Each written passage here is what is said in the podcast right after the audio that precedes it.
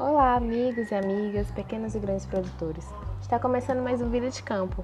Hoje traremos para vocês um dos assuntos mais pedidos do momento: o uso de tecnologias na criação de caprinos e ovinos.